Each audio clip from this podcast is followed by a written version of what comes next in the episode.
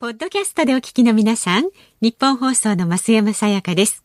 辛坊治郎ズームそこまで言うかは、24時間ご意見対応型のラジオ番組です。辛坊さんへのニュースに関する質問や、今日の放送を聞いての感想、明日の放送で扱ってほしいニュースなど、24時間受け付けています。あなたが番組を聞いたタイミングでメールを送って、感想やご意見をツイッターでつぶやいてください。お待ちしています。3月23日火曜日時刻は午後3時半を回りました。FM93 AM1242 ニッポン放送ラジオでお聞きの皆さんこんにちは。辛坊治郎です。パソコンスマートフォンを使ってラジコでお聞きの皆さんそしてポッドキャストでお聞きの皆さんこんにちは。ニッポン放送の増山さやかです。辛坊治郎ズームそこまで言うか。この番組は月曜日から木曜日まで冒険心あふれる辛坊さんが無邪気な視点で今一番気になる話題を忖度なく語るニュース解説番組です。今一番気になる話題ですが 本番15秒前まで、ええ。えー、違うことを考えていたんですが本番3秒前に、はい横に差し込まれた今日の夕刊を見ていて、ええ、ざーっと夕刊を3分ほどの間でですね、はい、全紙見ていたら、一紙の社会面で引っかかってしまいましてね。こんなこと喋るつもりじゃなかった上に、その新聞記事も当然のことながら、本番3秒前に目撃したものですから、中読んでるわけじゃなくて、今見出ししか見えてないんですけど、すげえ引っかかったんですよ。今日の夕刊の朝日なんですけどね、社会面にですね、よその水を出しっぱなしすると、どんな罪になるかっていう話を。えーよその家の庭先なんかに、あるいは道路に面したところに、水まき用の散水栓っていうんですかで、昔はあの散水栓って、カランっていう、カラン？カランっていうのかな？あの、回すとこありますね。あそこの回すところがついてないケースが結構多かったんですよ。知ってますか？あの、ちょうど四角いね、棒だけが下から突き出ていて、ペンチでもないと挟んで回すわけにいかない。つまり、あの、気軽に回すっていう通行人が回すとか、近所の人がちょっと水借りに行くので、うん、使ってやろうかとかできずに、あの、ひねるところだけ別になってて、その四角い棒の上にスポッと被せる形じゃないと回らないような、そういうものがついてた時代があるんですが、今そういうせこい、あいや、まあ別にそれつけてる人をせこいと言ってるわけじゃありませんよ。で、そういうこと、めんどくさいことをせずに、今時水なんか盗むやついないだろうと、多分そういうことなんだろうと思いますが、その屋外の、まあ、水の線ですね、水の線というか水蛇口ありますね、屋外に設置された蛇口が普通のくるくる回すところがついてるケースが多いんですよ。はいはい、でこれ嫌がらせで出しっぱなしにするとどういう罪になるか。と。いや、なんで私これに今、本番3秒前に反応したかというと、はい、ちょっと今年事件がありましてね。事件ですか？ラジオで言うような話じゃないし、ラジオで言っていいのかどうなのかの判断もつかないまま、今本番に突入して本番3秒前に、よその水出しっぱなしにすると何の罪かっていう新聞記事の見出しを見てしまったんで、はいはい思い出したんですが、はい、私ですね、うん、結婚の時住んでいた山の家という家があるんです。もう築30年ぐらいかな、うん、標高600メートルの山の上に、ログハウス風の家が建ってたんですが、これがあの大雨が降った時に地盤沈下で建物が半分崩れてですね、今もう廃屋同然になってるんです。で、なおかつその、そこに結婚した時1年間住んでいたんですが、あの、妻がですね、妊娠した際に出血、少量の出血があったかなんかっていう話で、慌ててお医者さん連れてったら、あの、とにかく絶対に車に乗るなって言われたのね。はあ、だけど、その家は車がないと帰れないんですよ。はいはいはい。ほいで、それ以降、その場で引っ越し決めて、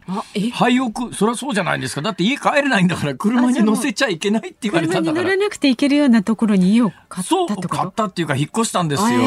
あの、15階建てのマンションの古い14階のところに住まいを確保してですね、そこで私は1995年の阪神大震災に遭遇して、えらい目に遭うわけですが、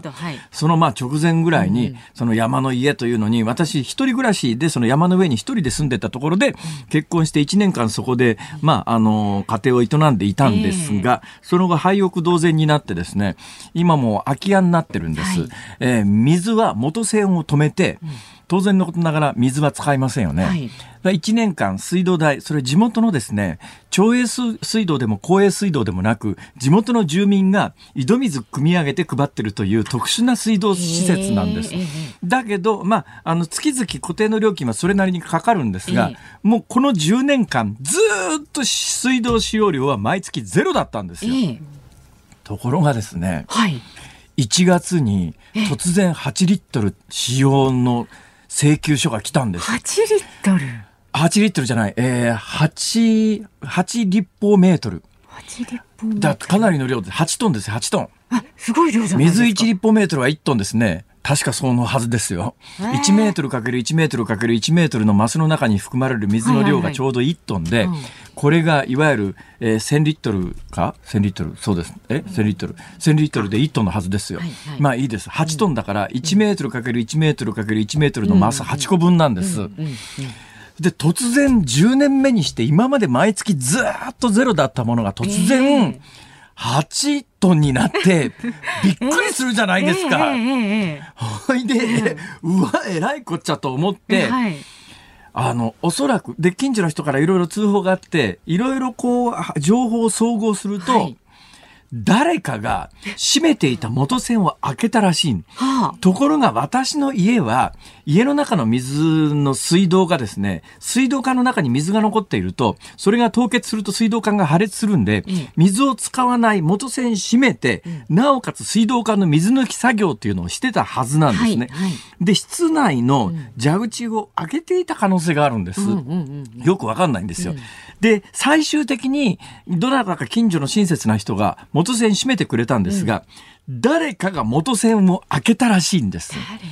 わかんない。で、水道管が破裂しているのか、あるいは水屋内の蛇口が開けっぱなしになっていたのか、この辺りはちょっと定かではないんだけれども、うん、私が見に行った時には、あの、蛇口、元栓は閉められてたんですが、はい、元栓が閉められてて8トンも水が流れるはずがないわけで、うん、となるとその1月の一定期間、誰かが元栓を上げて、水がそのまんま大量に流れ出て、で、それに気がついた近所の人が元栓を閉めてくれた可能性があるんだけど、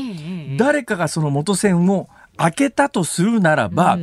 それは犯罪なのかどうなのかなんてことを今の今まで私は考えたこともなかったんだけど、はい、今日の新聞の夕刊見ていたら、はい、大阪府警がよその水を出しっぱなしにした場合どんな罪になるかという摘発事件があったという新聞記事を本番3秒前に目にして うわこういうことがあるんだ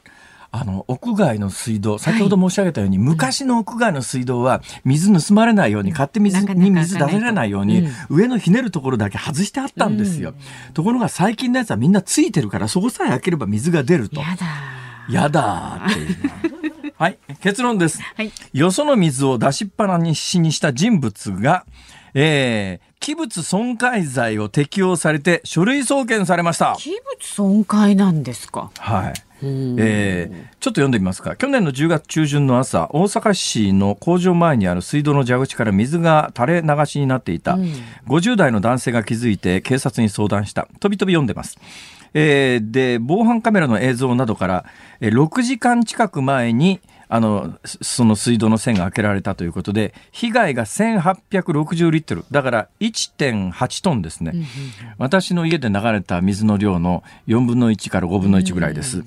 えー、で、去年の10月頃から3、4回朝に水が出しっぱなしになっていたことがあったということで、同じ頃、大阪府警には別の店舗からも同じような相談があって、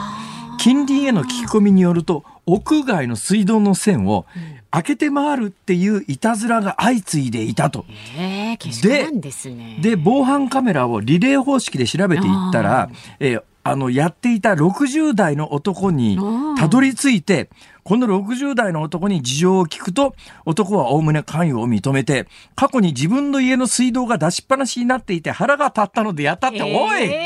そんな動機で？ふざけんなよ、それ。ふざけんなよって私がここで怒ってもしょうがないですけどね。一回開けたらスカッとして病みつきになった。おいなんてやつだなんてやつだこれえー、ということで一体これがどんな犯罪になるのか。器物損壊罪は刑法261条、他人のものを損壊し、または傷害したものは3年以下の懲役または30万円以下の罰金もしくは過料に処する。うんうんこれだけど言葉の、まさに記事にも書いてありますが、言葉のイメージからは、何か壊した時にね、適用される法律で、水道出しっぱなしにするのが、なんで器物損壊罪なのかというと、うん、立命大学の法学部の先生によると、あの、この法律は、財物本来の効用を失われる失わせる行為。つまり水には水の価値があると。うん、で、水の価値を失わせる行為に適用される法律なんで、器物損壊罪。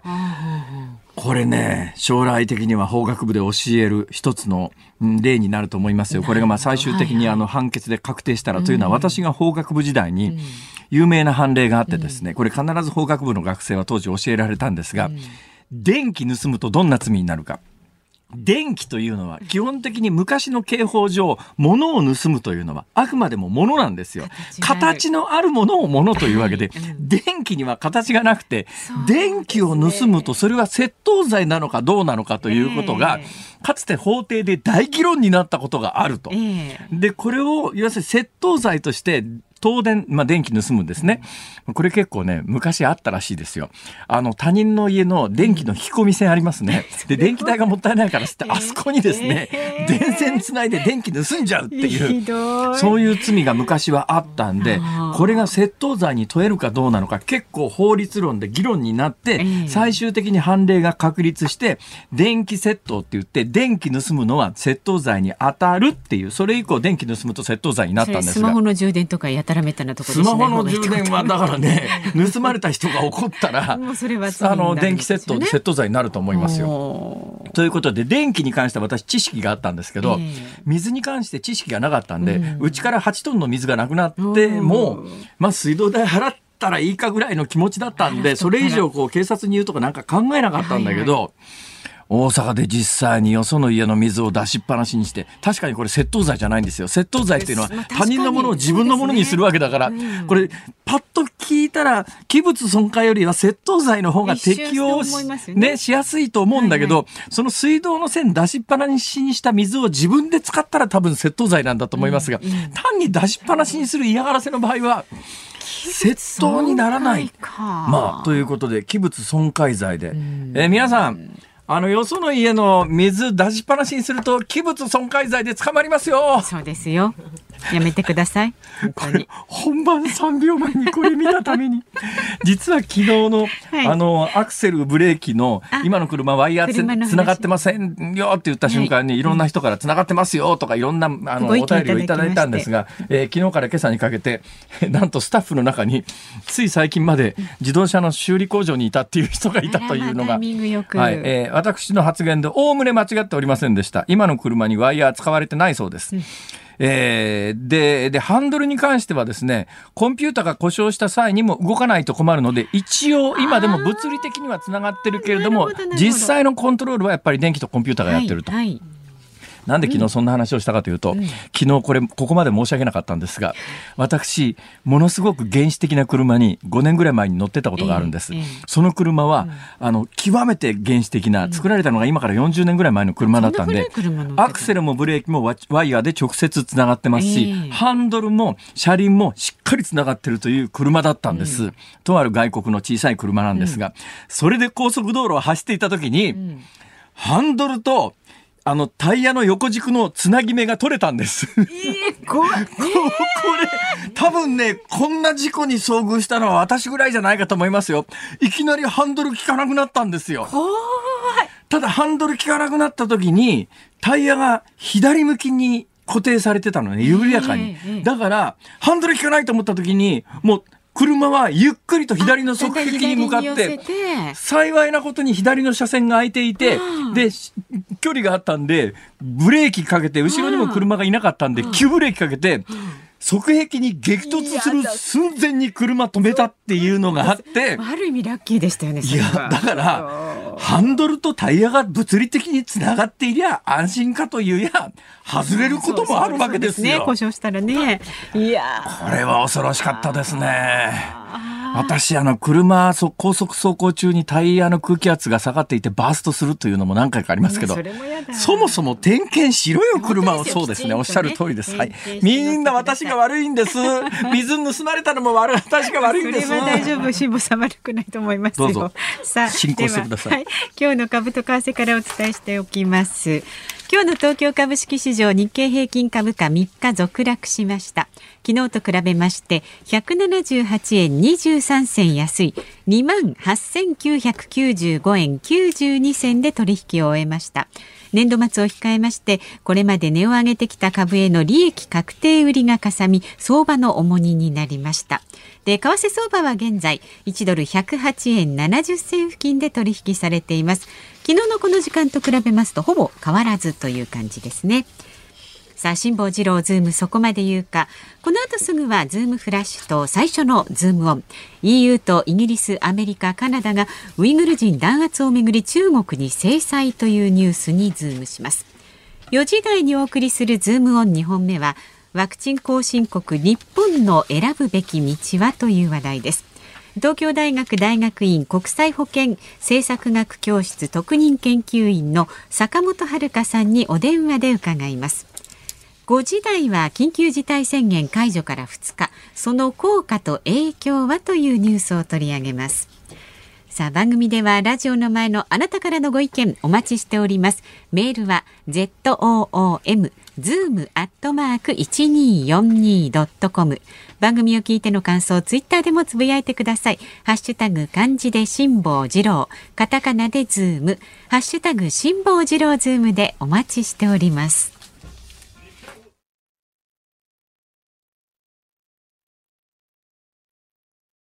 辛坊治郎ズームそこまで言うか。このコーナーでは辛坊さんが独自の視点でニュースを解説します。まずは昨日夕方から今日この時間までのニュースを1分間で振り返るズームフラッシュです。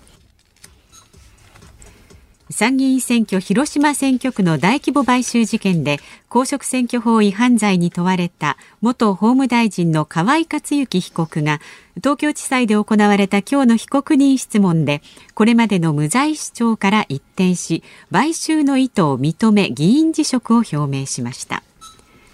菅義偉総理大臣はあさって福島県で行われる東京オリンピック・パラリンピックの聖火リレーの出発式への参加を見合わせることを明らかにしました。国会の日程などを考慮したとしています。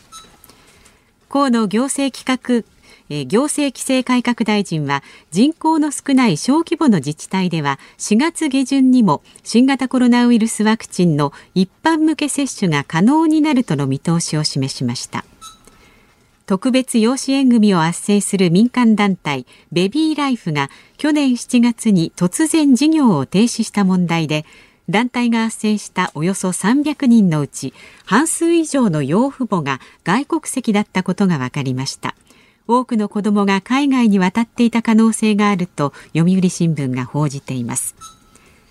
武田良太総務大臣は今日の記者会見で無料通信アプリ LINE の利用情報が中国の企業で閲覧可能となっていた問題に対し適切な措置を講じたいと述べました。総務省は LINE に対し個人情報がどのように扱われていたか報告するよう求めています。ウェザーマップは昨日最新の桜開花満開予想を発表しました。すでに福岡と東京では満開が観測され東日本西日本の各地で開花が発表されています。いっぱい喋れますって。もうなんかねあと3日じゃないですか、はいはい、どうなんでしょうねもうなんか喋らなきゃいけないこと喋りたいこと山ほどあるんだけど、はいあと3日で喋りきれるかなという感じもしなくもないんですが。いやいや、どうでもいいような話ばっかりなんですよ。それが喋りたいことが。例えばですね、はい、桜の開花満開予想が発表されましたよね。また、あ、増山さん大体花見どこ行きます？これね、花見って、行くとこ決まってる人多いですよ。子供の頃からうちの家族は大体春になるとここの花見に行くっていう、そういうのないですか？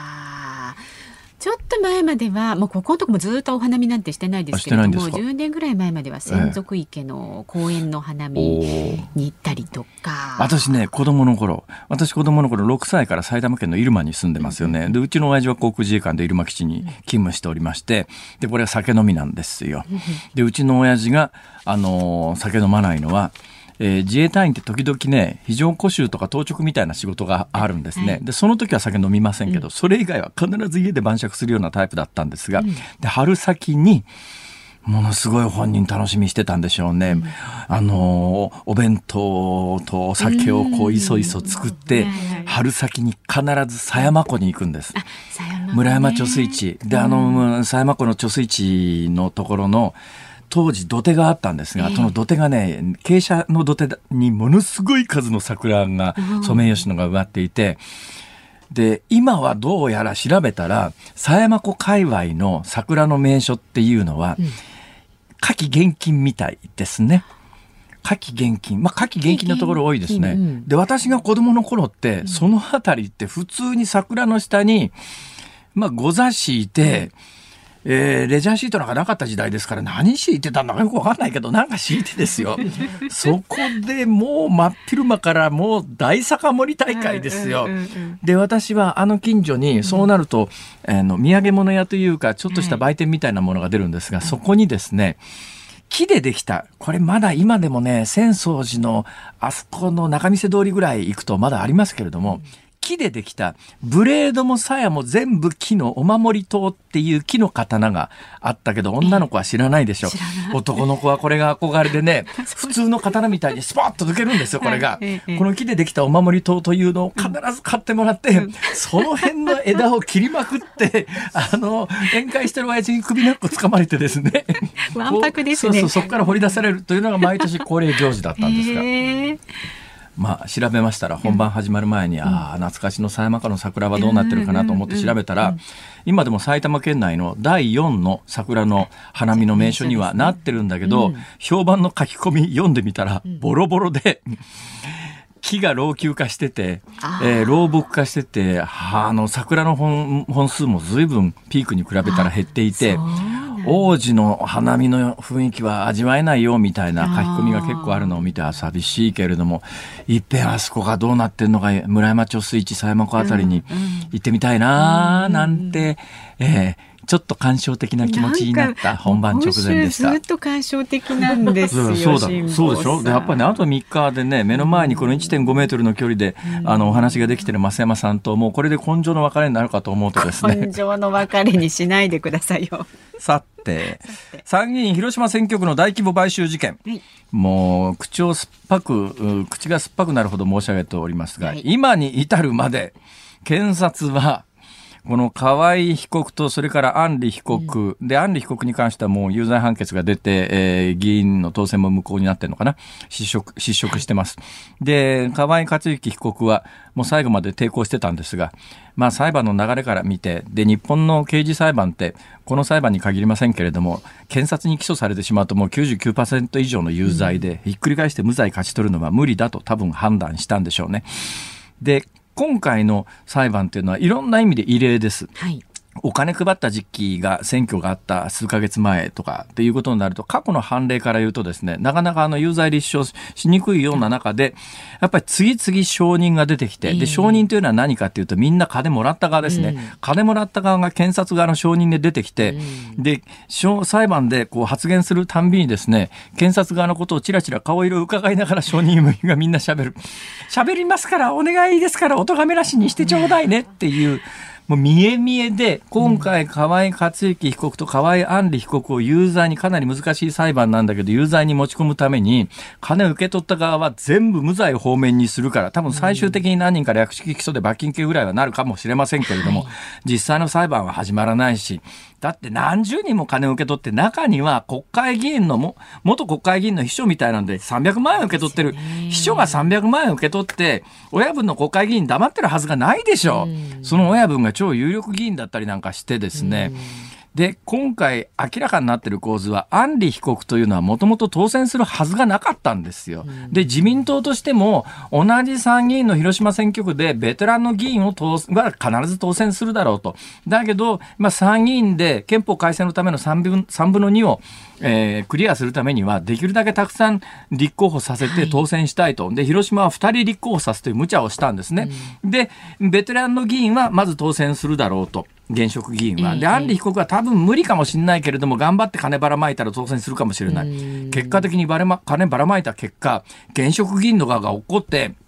当選するはずがなかった安里議員が当選したということは、金ばらまいた効果が逆に言うとあったということですよ。大量の金を地方議員にばらまいて、その結果、安里被告は当選ができた。安里議員は当選議員でもない、被告でもない。こういう時の故障難しいね。まあ、安里さんが当選したという構図を見たら、やっぱり地方政界が金もらって票をかき集め集めるっていう構図が現として存在して、国会議員になろうと思うと、そういう手段を取らなきゃいけない。この構造に検察は手に手を入れずに、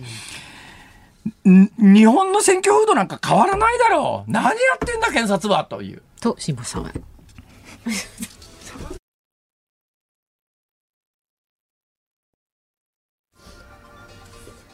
3月23日火曜日、時刻は午後4時を回りました。東京有楽町日本放送第3スタジオから辛坊治郎と。日本放送の増山さやかでお送りしています。ご意見ご紹介していきます。はい、ありがとうございます。大阪府から阪神にゃんこうずさん、六十三歳阪神にゃ阪神にゃんこうずさん。ほうほう。うん。えー、高速道路公団で工事の監督をしていた時に、え電気が来ていないところで電気工事を使っていた電気工具を使っていた業者を見つけました、はえ、どうやら電柱から直接電気を盗んで作業していたようです、はい、電気窃盗です。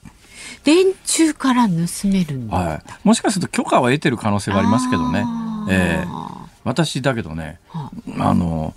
うんこれもちょっとも時効だけどその人がもうまだ近所に住んでると嫌だなと思いながら、えー、私ある時家帰ったらですね、えー、私の山の家のベランダに、屋外にコンセントがあるんですが、はい、近所の工事屋さんが近所に住んでる工事屋さんが、はい、そこにこう電源取って電動のチェーンソー使ってたのを見てですねおいおい人んちの電気勝手に使わなよと。辛坊さんなら文句言わなかったですけど文句言う前に私の姿を見つけたら うん、スコンとコンセント抜いて どっかへ立ち去っていっておいおい。完全盗んでんじゃんか。そうですね。なんかちょっと私その時に法学部の電気セットの話を思い出しました、はいでもね、うん、いや切ないわ。今のあの森田さんのニュースの中でね、レベル3の車の自動運転日本で最小みたいなほらニュースがあったじゃないですか。はいね、道路に敷いた誘導線に沿って動きってそれは遊園地の乗り物かそれは。これをレベル3って国交省は言うんだよ。このね、道路にね、線引いて自動運転の車を作るっていう構想が今から二十数年前に日本で生まれて、その頃には今ほどコンピューターが発達すると誰も思ってなかったから、道路に線埋め込まないと自動運転なんかできないと当時思い込んで、プロジェクトが始まって、その延長線でまだやってるやつがいるんだなっていうのが正直なところです。こんなもん欧米の自動運転からすると、もうお笑い草だよね。だって自動運転って言いながら、車が走るところ道路に線、電線敷いてあってさ、その電線の上しか走んないんだよ。それ、それ、レベル3の自動運転か、それ。まあね、いつになったらね、フリーでこうね、夢のようにこう。もう欧米ではいくらでも走ってますけど、日本でも技術はあるんだけど、国交省が認めないんですよ。警察庁と国交省が認めないんですよ、走行。だから、なんでかっていうと、いまだに一方で行政主導で電線敷いてその上走るような自動運転の開発やってる人たちがいるから、もうなんかね、どんどん遅れていくよ、日本だけ。困りますね、はい、これね。もう一つご意見ご紹介できるかな。えー、56歳のですね、神奈川県小田原市年季の入ったカープ女子さん。水道の線の件、以前うちも同じような目に遭いましたが、うちの場合は犯人は猿だったので泣き寝入りするしかありませんでした。猿か。ですね、器用にね。猿だからね、えー、昔ながらのあのひねるところだけ取り外しができる ああいうのにしといた方がいいですよ。はい。まあ、安全っちゃ安全ですね。その方がね。なんかケチくさいっちゃケチくさいけどね。そうですね。ちょっとね。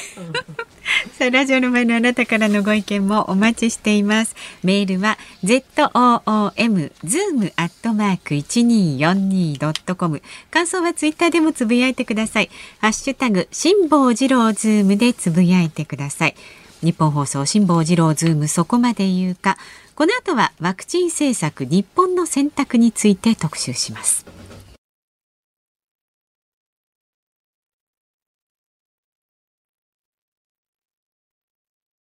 日本放送がお送りしています。辛坊治郎ズームそこまで言うか。この時間解説するニュースはこちらです。ワクチン後進国日本の選ぶ道は？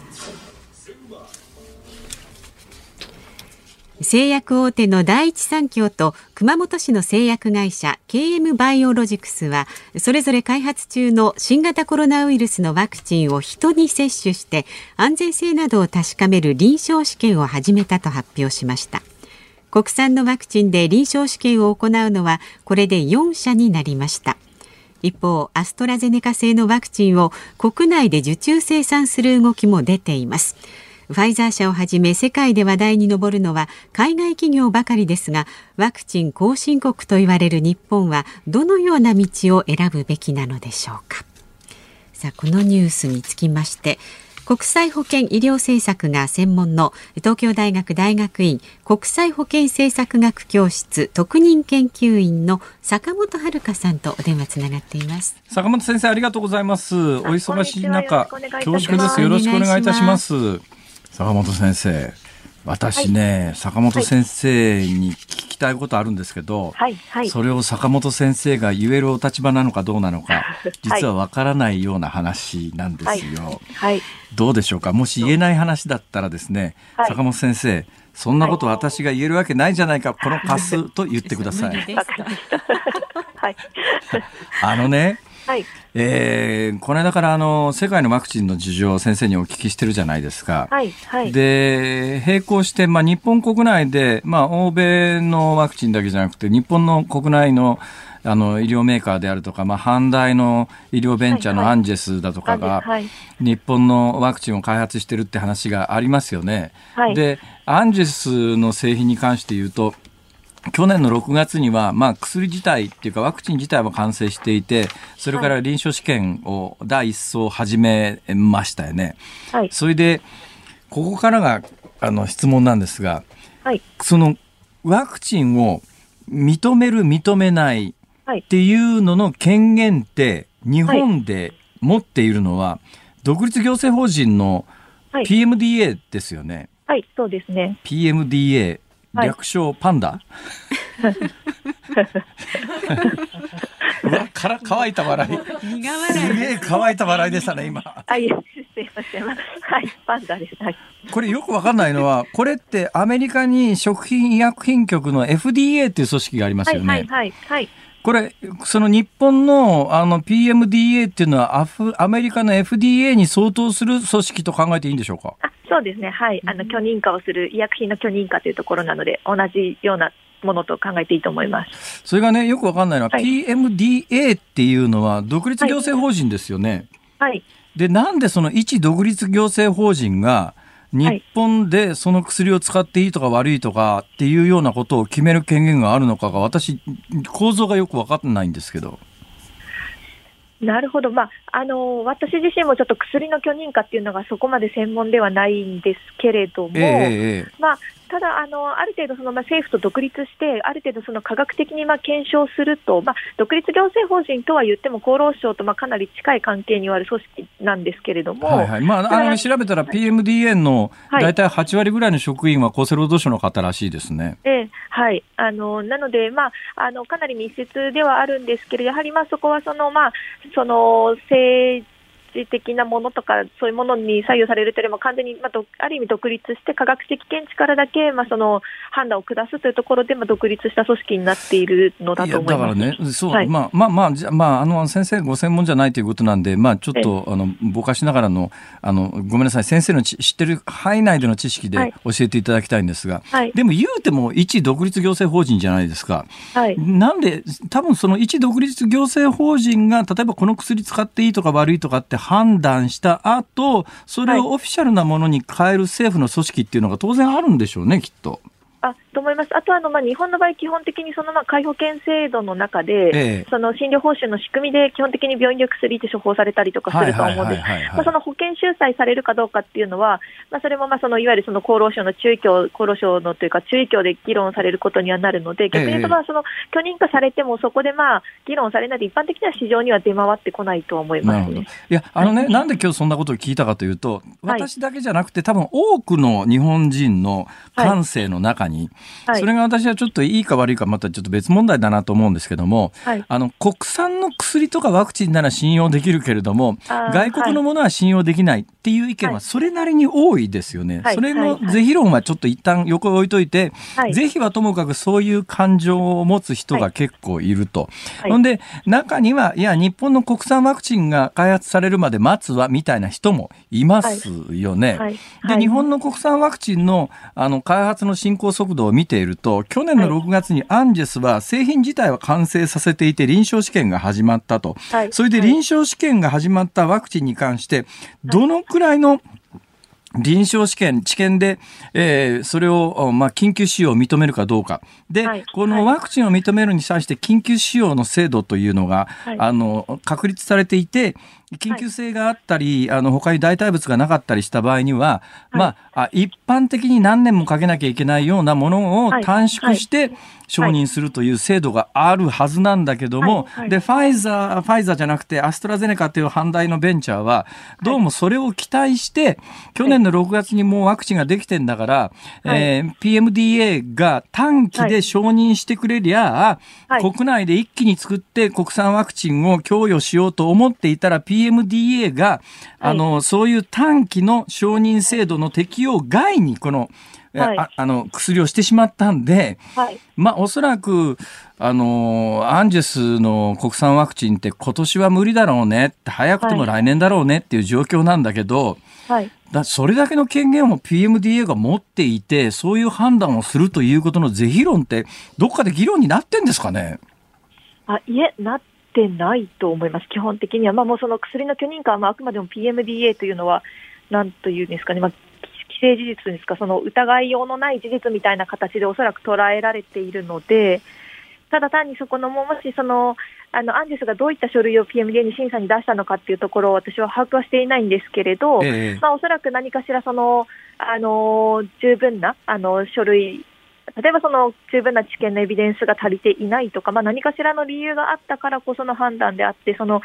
なんていうんですかね、判断の是非そのものは検証されるべきだと思うんですけど、PMDA の判断は。ただ、PMDA という組織そのものがそういう判断をしていいのかどうかみたいな議論は、私自身は聞いたことはないですね。うんいやあの、もっと素朴な質問で言うと、はい、国産のワクチンの開発が、なんでこれほど時間がかかってるんだろうっていうのはどうですか？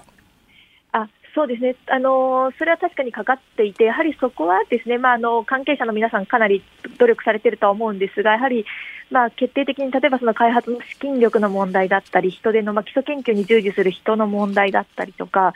そういったところの方が大きいとは思いいやそうなんですよね、それに関してはもう全く私もそうだと思うんですが、さまさりながら今の話で象徴されるように、はい、アンジェスは去年の6月の段階で薬自体はできてると、で大規模臨床試験をしようにも、まあ、PMDA は、まあ、あの満単位のちゃんと本当に有効なのかどうなのか、安全であるかというのをクリアして有効であるかどうかもちゃんと知見しなさいよと。この PMDA のスタンスは私は正しいとは思うんだけど、だけど日本みたいに、欧米みたいにものすごい数の感染者が出てるところだと知見がしやすいですが、日本の感染状況で満単位の、えー、人に薬を、まあ、治験で投与して、まあ、偽薬も同量投与して、有効性を判定するっていうのは、ぶっちゃけむちゃくちゃ困難を製薬会社に強いてるような感じがするんですよね。あそうですね、そこはあの結構倫理的な問題も含めて議論はされていてというのも、その治験をしようと思うと感染者が多いところでしかできないんですよね。はい、でただ、その感染者が少ないところでも、まあ、治験あのワクチンは欲しいじゃないですか。えー、っていうところで、その辺はじゃあ、どこの国で治験をして、じゃあ、その治験をやった国に優先的にワクチンを配備するのかどうかみたいな問題も含めて、まあ、あの世界的に議論にはなっているとは思います。うん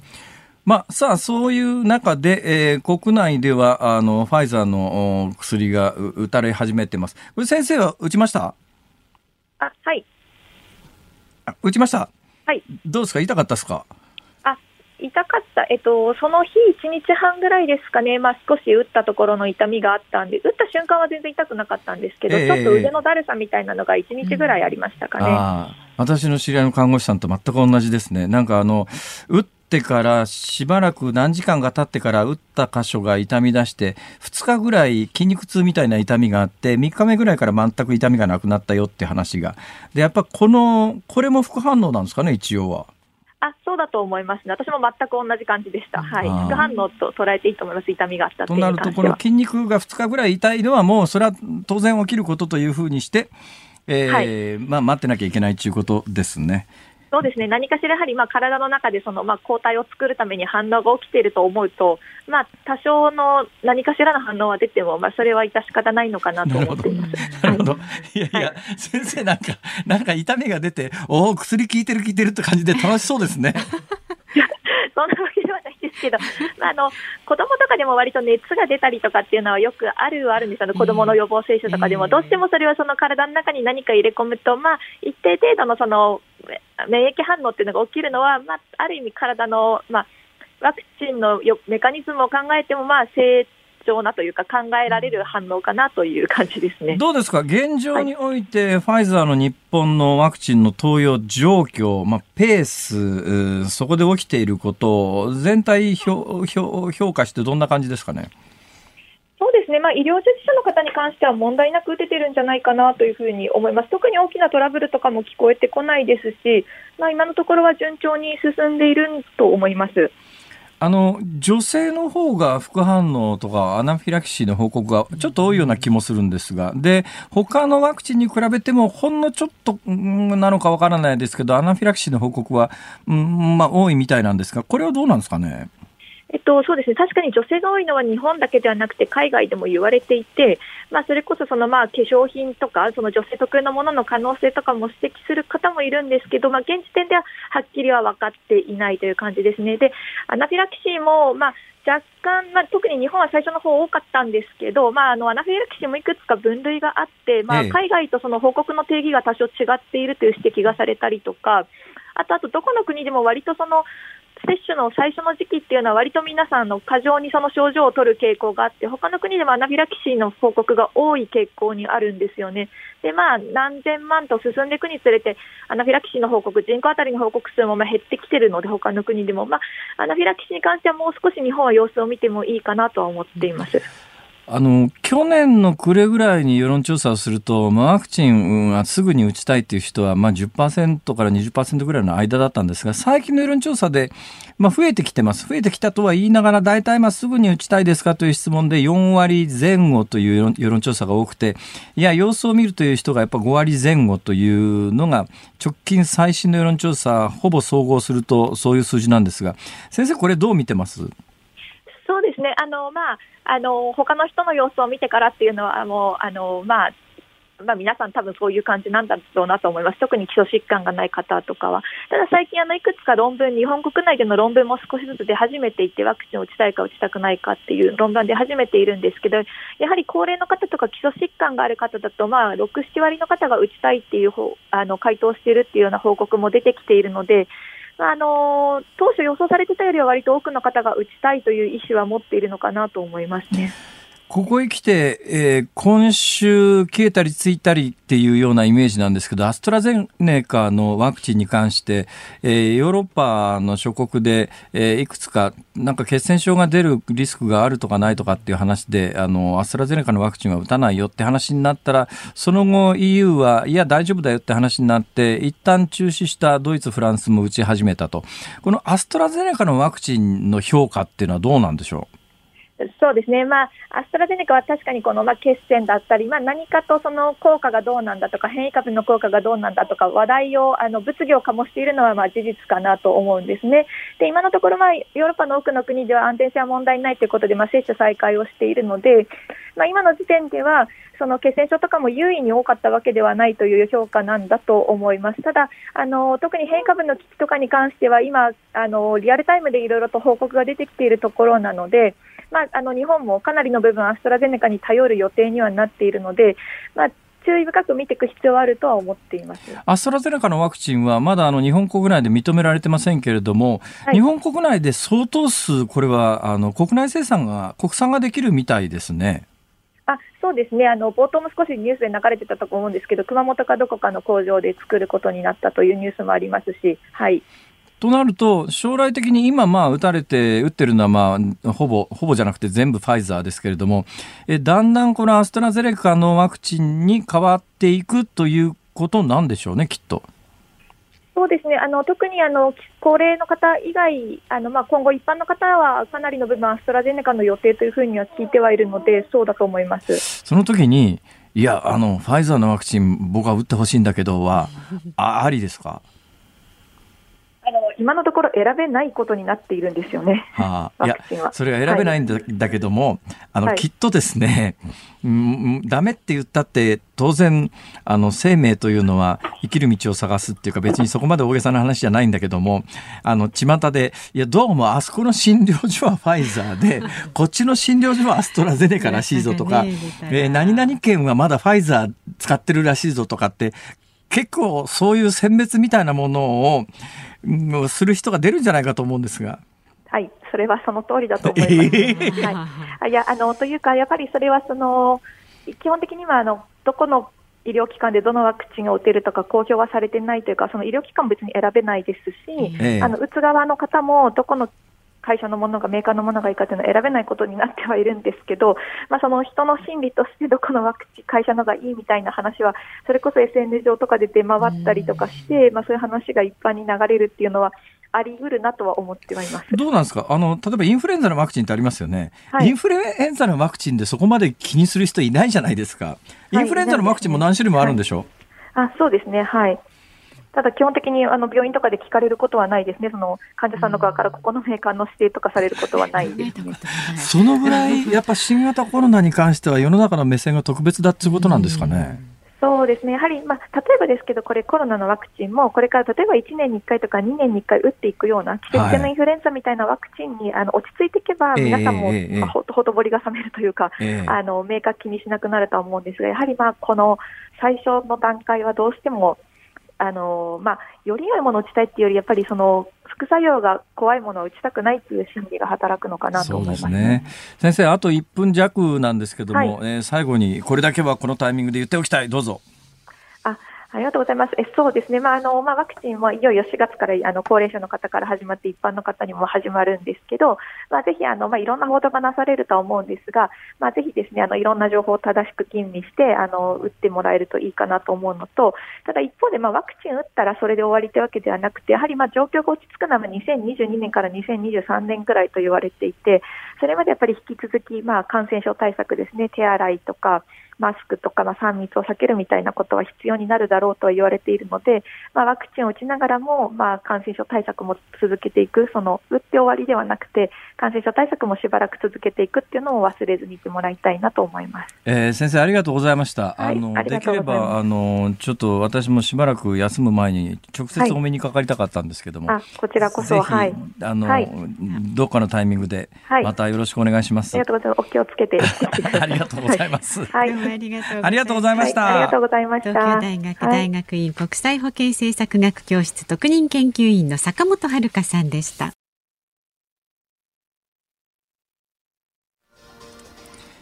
3月23日火曜日時刻は午後5時を回りました。辛坊治郎です。ニッポン放送の増山さやかです。辛坊治郎ズームそこまで言うか。辛坊さんのエンディングリクエストのコーナーですさっきですね、うんうん、今から10分ぐらい前に、うん、あれ今日エンディングのリクエストのコーナーがあるぞとやっと気がついて、あれなんか曲かけなくっちゃと思った時に。毎日やってるのに。えー、すいません、今日は完全ノーマークでした。ふっと思い浮かんだのが、クイーンの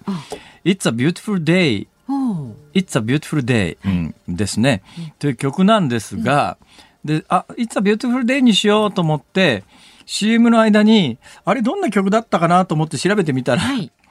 結構やばい曲だということが分かってですね。そうなんどうしようかなと思ったけど、もうひらめいちゃったからしょうがないけど、このタイミングでこの曲がひらめいたのは良くない。ええ。あの、これ実はフレディ・マーキュリーがですね、はい、多分自分の運命をはっきり自覚した時に作った曲っぽいですね。はい。だからものすごい突き抜けてるんですよ。突き抜けた名曲なんだけど、はいはい、歌詞読むとやばいまあでも英語でしょ？そうですね。It's a beautiful day で、そこはまあ別にね。そこはね、はい、それだけで考えそこだけにしましょう。はい。じゃそこだけ。大丈夫ですか？それ、ね、大丈夫です。はい、お送りいたしますので、はい。えー、ラジオの前のあなたからのご意見は24時間受け付けておりますのでね、辛坊さんも太平洋横断前の放送としては、はい、今日含めあと3日。そうですね。ファイナルカウントダウン。ファイナルカウントダウンですから。ありがとうございます。ね、ぜひご意見ございましたら、メールは z o o m zoom アットマーク一二四二ドットコム。ツイッターはハッシュタグ漢字で辛坊治郎、カタカナでズーム、ハッシュタグ辛坊治郎ズームであなたからのご意見お待ちしています。辛坊さんが独自の視点でニュースを解説するズームオン。今日最後のズームオンはこちらです。緊急事態宣言解除から2日、その効果と影響は？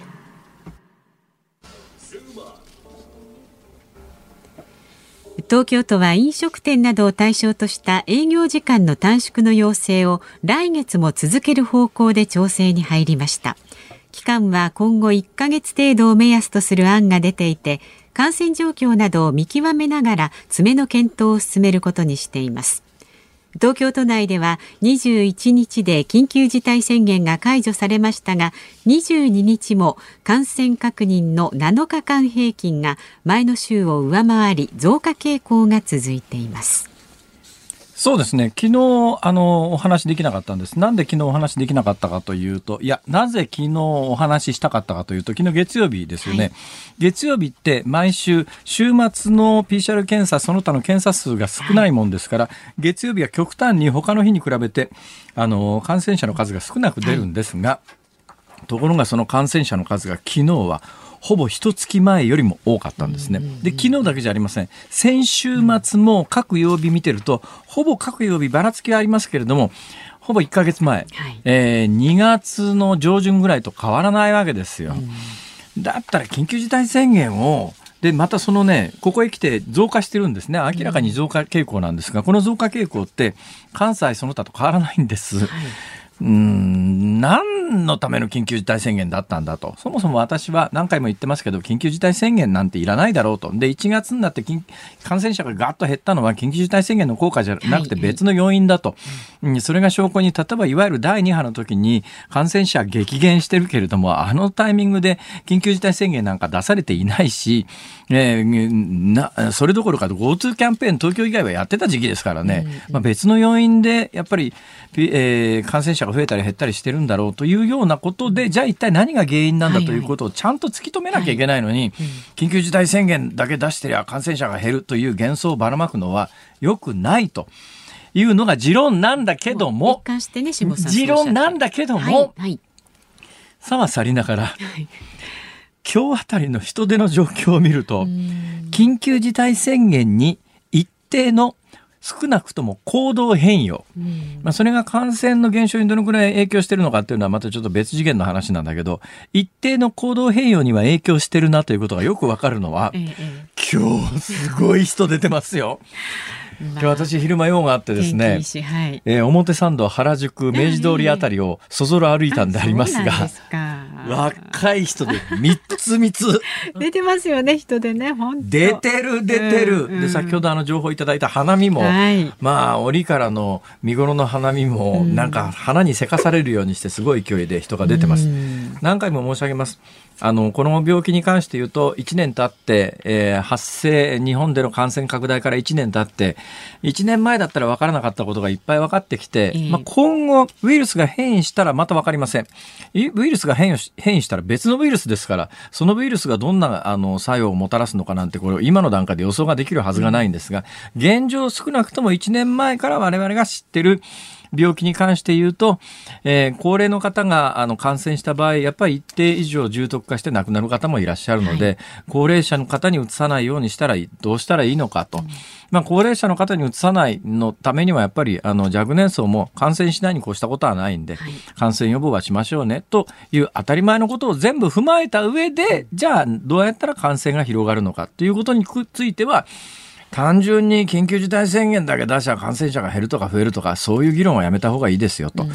いうことであります。さて、ワクチンに関して、先ほどのニュースのコーナーの中で、えー、河野さんが方針を発表してですね、はい、4月から、まあ、基本もともとは4、5、6、3ヶ月で高齢者3800万人、3600万人に打ち終わって、その後一般の人に移行していくってはずだったんですが、ただそれだと効率悪すぎるところもあると。うんうんえー、先ほどニュースの中で津堅島と沖縄の津堅島と久高島という2つの島の名前が出ましたけど津堅島の人口が485人久高島の人口が238人ですから。そうするとでなおかつこういうところは高齢化がものすごく進んでますからね。はいうんうんうん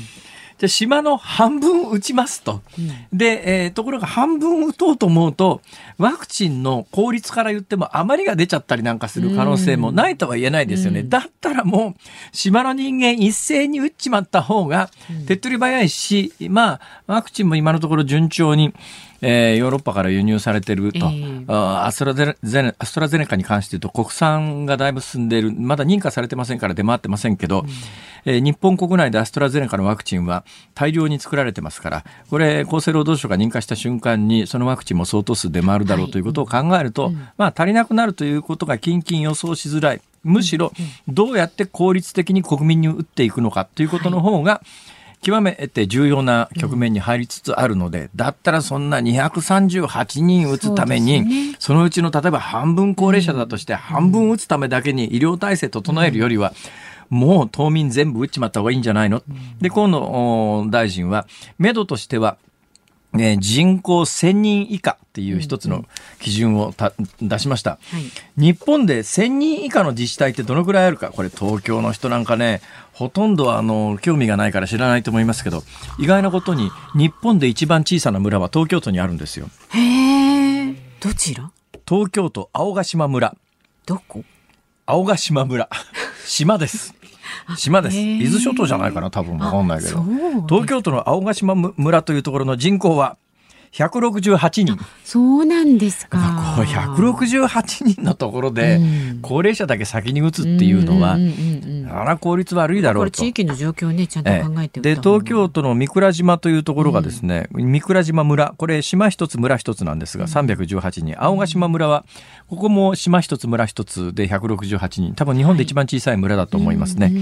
えー、その他、あの、人口1000人未満の村、自治体というのが、日本全国で31あるんですって。えー、そういうところではやっぱり、えー、もうそれは効率考えた時に、ね、はい、みんないっぺんに打っちまった方がいいんじゃないの、ということで、誰もそれ反対する人いないでしょう。いいと思いますよ。いいと思います。えー、だけど、そうなると基本任意ですから、うん、ね、そこからさらに問題は、えー、さっき申し上げたように世論調査すると今のところ様子見とか打ちたくないっていう人も現に存在するわけだよね。えーえーこれ168人ぐらいの青ヶ島村で、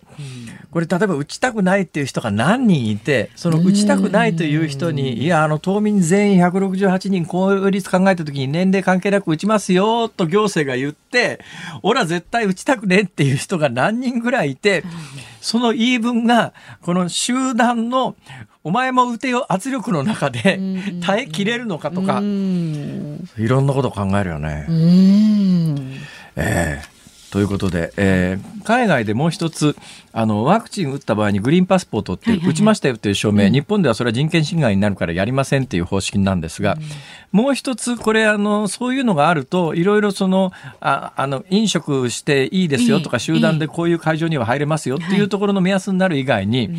実は、ああいうなんとかパスポートを作るための行政の意図としては、はい、こういうのをあげますから打ってくださいねっていう社会的な打つことを促進するためという意味があります。なるほど。我々が独自に作る接種済みバッジは？我々がって作らないですからそんなの。え作んないの？作らないですよ。ズームオンでした